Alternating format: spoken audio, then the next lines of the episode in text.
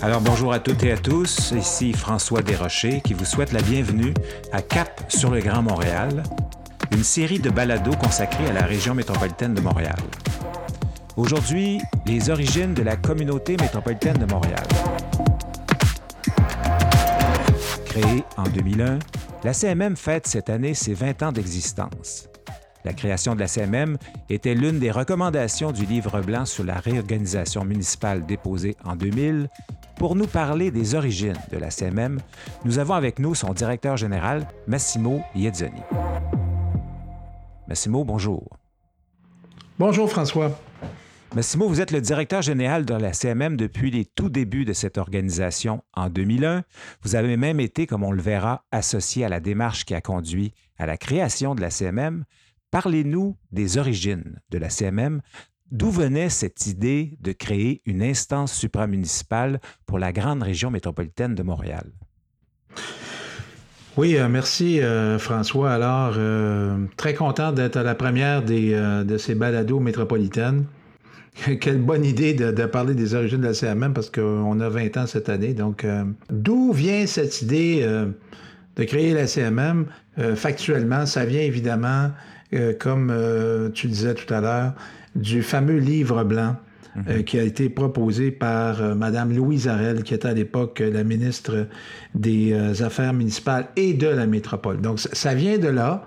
Évidemment, on en parlera plus tard. Il y a plusieurs éléments qui ont amené à ça. Évidemment, ça n'arrive pas comme ça, comme un cheveu sur la soupe. Beaucoup, beaucoup de réflexions, beaucoup de rapports précédents. Et ça vient de l'idée de créer une structure supramunicipale, donc euh, par-dessus les municipalités et les municipalités mm-hmm. régionales de comté qu'on connaît, les municipalités régionales qui ont été euh, créées en 1978 par la loi sur l'aménagement et l'urbanisme, parce qu'on souhaitait avoir une cohésion à une échelle d'un territoire plus large que ceux qu'on connaît, donc des régions administratives actuelles, parce qu'il fallait assurer une cohésion territoriale pour avoir une planification euh, globale, commune, pour euh, avoir une compétitivité à l'échelle internationale, mm-hmm. ne pas diviser les villes, mais bien les unir. Et c'est venu de ce souhait-là. Et dans le livre blanc, on crée une communauté métropolitaine de Montréal qui serait responsable d'aménagement du territoire, du développement économique, de d'autres compétences aussi tout aussi importantes comme l'environnement, le logement social et autres. Et c'était le souhait d'avoir une vision à cette échelle-là parce que c'est important de plus en plus d'avoir cette réflexion-là à l'échelle métropolitaine parce que la compétition à travers le monde se font autour des régions métropolitaines. C'est un peu l'origine là, euh, de, la, de la CMM.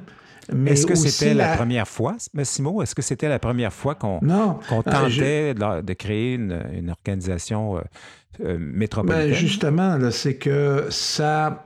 C'est la conclusion, je dirais, de plusieurs réflexions. Il y a eu la commission Bédard qui s'est penchée sur la question. Mm-hmm. Il y a eu évidemment aussi la table métropolitaine du Grand Montréal qui s'est penchée sur ça. Quelle idée, quelle structure on pourrait mettre en place dans la région métropolitaine? Mm-hmm. Il y a eu le rapport Picard, il y a eu également une commission de la développement de la métropole qui a été proposée. Beaucoup, beaucoup de réflexions, beaucoup de suggestions. Et on apprend finalement en 2000 que le choix du gouvernement est clair. On crée une structure supramétropolitaine. Et ça s'est fait évidemment aussi dans le cadre des fusions euh, municipales. Donc, ah euh, le fameux rêve de M. Bourque, une ville, certaines autres fusions.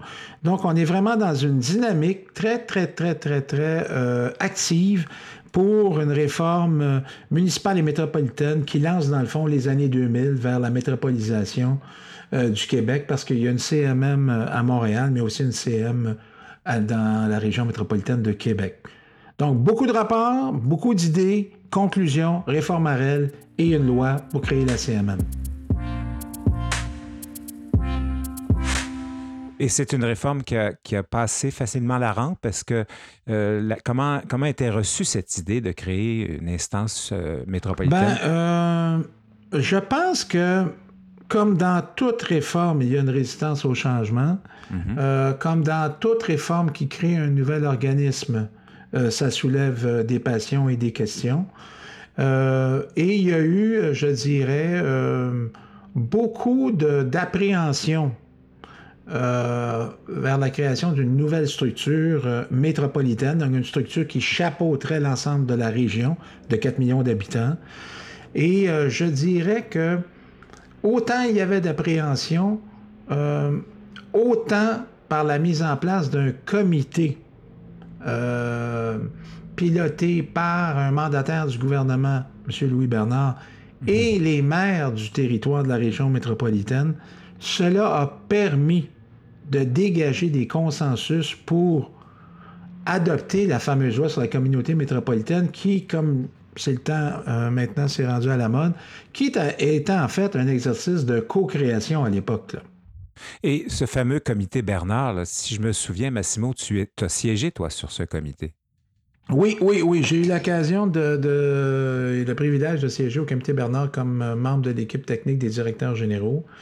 Euh, Madame Harel avait désigné un mandataire pour euh, favoriser l'atterrissage de cette réforme. C'était composé des maires de Longueuil, de Laval, de Montréal, des maires des couronnes nord et sud. Monsieur Bernard présidait ce comité-là. Il y avait également un comité de directeurs généraux. Et on a eu l'occasion de, préparer euh, le terrain pour euh, jeter les bases de cette structure que, serait la communauté métropolitaine. Et euh, je dirais que cet exercice-là a, permis de, contribuer à mettre en place ce qu'on connaît aujourd'hui comme la communauté métropolitaine de Montréal. On n'a pas résolu évidemment toutes les résistances, mais on a trouvé une voie de passage qui a permis de créer la communauté métropolitaine quand même. Monsieur Bernard, qui était un, ancien mandarin de l'État, qui a donc euh, beaucoup d'autorité, euh, donc ce comité Bernard qui a conduit à la CMM, euh, ça a mobilisé quand même pas mal de ressources. C'était vraiment, et là, le gouvernement montrait son sérieux en nommant quelqu'un comme Louis Bernard pour ce comité de transition. Oui, ben, M. Bernard, quand même, c'est un, administrateur public absolument euh, formidable, euh, une grande connaissance de l'État, mhm. euh, un spécialiste pour bien comprendre les enjeux et proposer des mesures adéquates. je dirais qu'il a été un des grands responsables, avec Mme Arrête, bien sûr, de la mise en place de la CMM. Et je dirais qu'il a permis la mise en place d'un climat de travail permettant euh, de trouver euh, les éléments structurants de cette communauté métropolitaine. Parce qu'il faut comprendre que le contexte de l'époque, on était dans une grande effervescence. Mm-hmm. On parlait beaucoup euh, de métropolitains. On parlait en même temps de fusion municipale. Mais on, rêvait tous d'une structure métropolitaine pour partager ensemble notre vision du Grand Montréal. Mais comment l'articuler? Quels sont les outils qui sont nécessaires pour y arriver, quelle structure donner à cette communauté, quel pouvoir, euh, et évidemment, quelle composition du conseil. On comprend qu'il y avait à l'époque euh, une soixantaine de municipalités. Maintenant, euh, pardon, maintenant on en a 82. Pardon, à l'époque, non, plus, que ça, on avait, je pense, une centaine de municipalités avant les fusions. Avant les fusions, oui. Euh, avant les fusions. Donc, c'était un grand défi. Et je pense qu'avec la collaboration de tous, on est arrivé avec des solutions satisfaisantes, plus particulièrement au niveau de la représentativité du conseil, parce que c'est mm-hmm. quand même une structure qui est représentée par des élus donc des élus du territoire qui eux-mêmes se, donnent la responsabilité de donner une vision pour la région de Montréal en termes d'aménagement, d'économie, de transport et d'environnement. Et même à l'époque, on parlait de développement durable d'une façon assez significative. Est-ce que entre le projet initial et ce qui est devenu la CMM, la loi sur la CMM, est-ce que le projet a beaucoup évolué? Est-ce qu'il y a des, certains aspects, des aspects qui n'étaient pas, dans le radar au début, qui, ont été ramenés, ou d'autres qui ont finalement été abandonnés?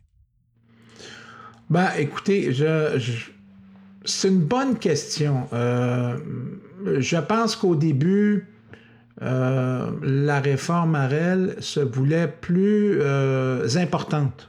Mhm. On parlait d'une communauté métropolitaine qui non seulement ferait de la planification, mais administrait également des services.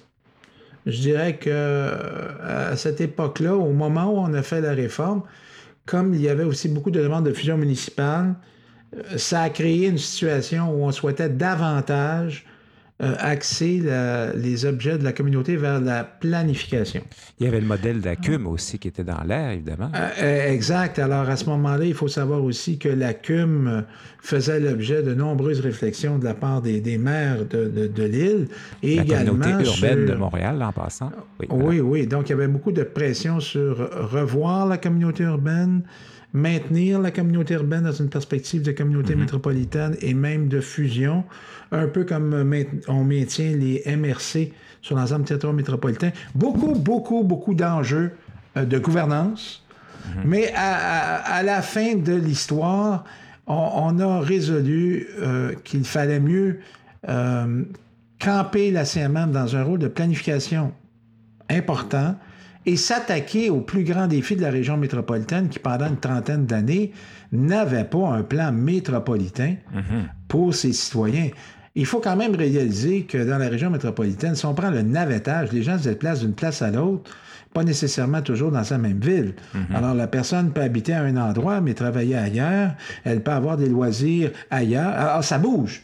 Mais ça, plus qu'ailleurs.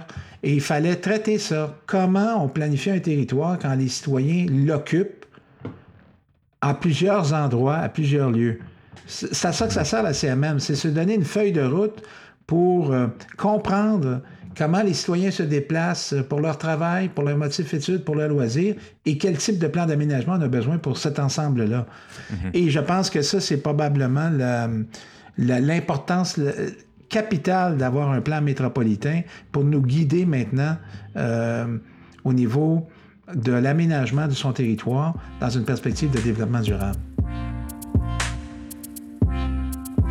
c'est beau, tu parlais de Louise Arel, en fait, qui est donc euh, qui est celle qui a porté cette réforme, là, qui l'a amenée jusqu'à, qui l'a concrétisée. C'est qui les autres acteurs à l'époque? Euh, dans le fond, si on faisait la, entre guillemets la pièce politique, comment ça, c'était qui qui était les euh, qui, était très présent là Oui. Bien, écoutez, c'est clair que le gouvernement, euh, ça a été porté largement par Mme Arel, appuyé quand même du premier ministre Bouchard. Euh, puis, il faut toujours se souvenir qu'il y a une dualité. Il y a les fusions, puis il y a la communauté métropolitaine. Ah oui, vrai. Donc, euh, il ne faut pas oublier que ce dossier-là, donc, est toujours bicéphale. On a surtout retenu, d'ailleurs, les fusions municipales de cette époque-là. On a surtout retenu cet épisode-là qui était très controversé. Exact. On a été dans l'ombre un bon bout de temps, là, parce que les fusions ont toujours pris une large place. Mais maintenant qu'on connaît un peu mieux la CMM, on voit aussi euh, qu'elle a son importance sur l'échiquier euh, municipal. Donc, acteur important, Louise Arel, les maires de banlieue de Montréal, avec à l'époque les Georges Bossé, les Peter Trent, mm-hmm. Mm-hmm. ont joué un rôle important parce qu'ils avaient tout un débat concernant les fusions. Euh, peut-être un peu moins sur la communauté métropolitaine, mais ça s'est accéléré quand euh, les destinées de la CUM se sont clarifiées et euh, se sont davantage préoccupées de cette question-là. D'ailleurs, elle faisait partie du, du comité Bernard. des gens comme le maire de Longueuil, Claude Gladu, des gens de mm-hmm. Laval, mm-hmm. des gens de la Couronne Nord et Sud. Il faut se souvenir à l'époque aussi que chez les acteurs, il y avait beaucoup de réticences, euh, particulièrement au niveau de, la couronne nord sur la création de la CMM. Ben oui. Euh, et, ils avaient exprimé un, point de vue qu'on comprend bien, donc l'autonomie municipale, un organisme additionnel. Euh, on devrait trouver d'autres solutions. Peut-être que les fusions municipales étaient la solution, mais pas nécessairement d'avoir une communauté métropolitaine. Donc, tous ces débats, qui, qui ceux qui utilisent la question sont familiers. Mais euh, je dirais euh, qu'à la fin, il faut. Puis il y avait M. Bourque, évidemment, qui s'était ah, ben présenté avec un mandat, euh, une Élineville. Et, il fut d'ailleurs le premier président de la CMM. Et, oui, absolument, il faut se souvenir de ça. Et je pense que et M. Bourque a participé également au comité qu'on appelle maintenant Bernard, mais il faudrait appeler le comité Bernard et tous les maires avec lui. Là.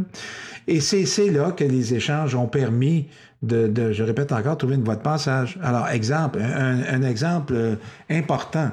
Euh, mhm. comme on sait que la population de l'île de Montréal était la plus populeuse de la région métropolitaine, mhm. ben, l'enjeu a toujours été est-ce qu'il va y avoir un contrôle de Montréal sur la région métropolitaine? En fait, ça, c'est une question politique qui préoccupait beaucoup euh, géopolitique. Euh, les villes périphériques en termes de géopolitique. Donc, si Montréal contrôle, est-ce que ça va être un, conseil montréaliste? Et euh, on a innové à ce comité-là en, proposant des, éléments intéressants. L'un d'entre eux, évidemment, qui touche la représentativité, était est-ce que on part du principe où euh, le conseil est dominé donc majoritairement par la ville de Montréal et on accepte ce principe-là et on applique des règles de votation de deux tiers pour éviter que les votes soient dominés par Montréal. Mais la solution qui a été mise de l'avant à l'époque, elle était extrêmement intéressante, c'est euh, le maire Bourque a renoncé à cette majorité. Quand même, hein? Euh, et euh, en renonçant à cette majorité-là, l'ensemble des élus se sont ralliés à l'idée que finalement, qui devrait représenter la communauté métropolitaine de Montréal? Qui serait la personne ou la fonction mm-hmm. qui fait que la communauté métropolitaine a un leadership fort? Unanimement, tout le monde a reconnu le leadership de Montréal. Montréal, qui est un fer de lance comme on le sait dans beaucoup de domaines, mais mhm. tout le monde a convenu que d'office, le maire de Montréal devait être président de la CMM. Il a renoncé à un, certain nombre de voix au nombre du vote. Donc, le conseil est paritaire. 14 élus provenant de Montréal et 14 élus provenant euh, des couronnes et des villes de Longueuil et de Laval. Mais vote prépondérant euh, du président. Exactement, tu te souviens de ça. Donc, le vote prépondérant au président et euh, les votes au dossier pour certaines compétences. Mhm. Quand je regarde le bilan de 20 ans, on a utilisé très peu les votes aux deux tiers et euh, le, Conseil fonctionne par consensus. Alors, c'était un bon geste à l'époque. Mais on a aussi consacré les maires de Longueuil et de Laval qui fait, fait, en sorte que ces maires-là aussi, automatiquement, sont membres d'office de, la CMM. Alors, il y a eu un arrangement institutionnel qui a permis de mhm. jeter les bases au moins d'une entente politique avec les maires qui siégeont à la CMM. Et, évidemment, en faisant cela, ben, j'appellerais ça un peu, euh, même s'il y avait de la méfiance au début, un signe de bonne volonté mhm. de l'ensemble des maires de fonctionner dans cette nouvelle entité. Il faut se souvenir que quand on commence la CMM, il y a la fusion, euh, il y a l'abolition de la communauté urbaine pour euh, euh, l'agglomération, mhm. mais il y a aussi quelques années plus tard, ça on pourra en parler dans ce autre balado, des fusions potentielles et processus de diffusion qu'on a vécu. Donc, nos origines, c'est une belle réforme, mais on était dans l'ombre de plusieurs autres réformes en parallèle. Mhm.